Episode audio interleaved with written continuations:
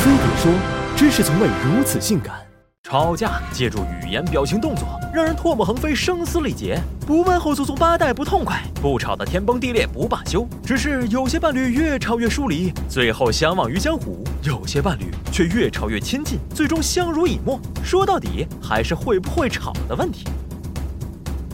吵架充斥着我们的生活，归根结底是因为冲突无处不在。况且我们每个人都在三观上存在差异，尤其在面对复杂繁琐的问题时，产生冲突的概率会比面对简单问题时高出百分之十五。可我们中的大多数人不习惯直接表达，倘若对方无法察觉，期望和需求长期得不到满足，争吵便一触即发。调查显示，情侣间平均每周吵架二至三次，夫妻间则看得开些，平均每月一至两次。尽管次数有多有少，但吵架的方式不外乎翻旧账、人身攻击和消极抵抗这三种。坦率地说，这些传统意义上的吵架更像是发泄情绪，不但不能搁置争议，还会加剧对抗。而加剧对抗之后迎来的，往往是长期冷战，这就完全违背了吵架的初衷和目的了。据统计，美国离婚夫妻中有百分之八十曾长期冷战，而在中国，男女冷战时的出轨率分别达百分之十三点八和百分之三十七点五。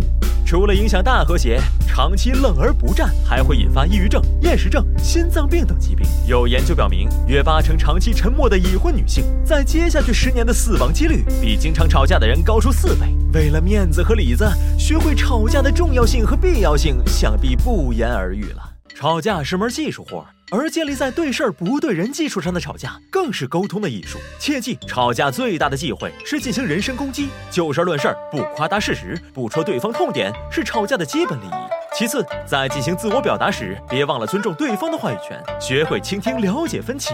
要知道，一个巴掌拍不响，争吵是双方共同引起的。在要求对方的同时，也要自我反省。与此同时，吵架也要注意表达方式，做到不卑不亢，不带情绪，尽量使用“我希望”“我了解”等能让对方明确知道自己需求的词语。正所谓，退一步海阔天空。只要不踩底线，适当的退让，也许能改变整个局面。不过，若是双方情绪都很激动，那就等冷静下来再沟通，但切忌超过四十八小时。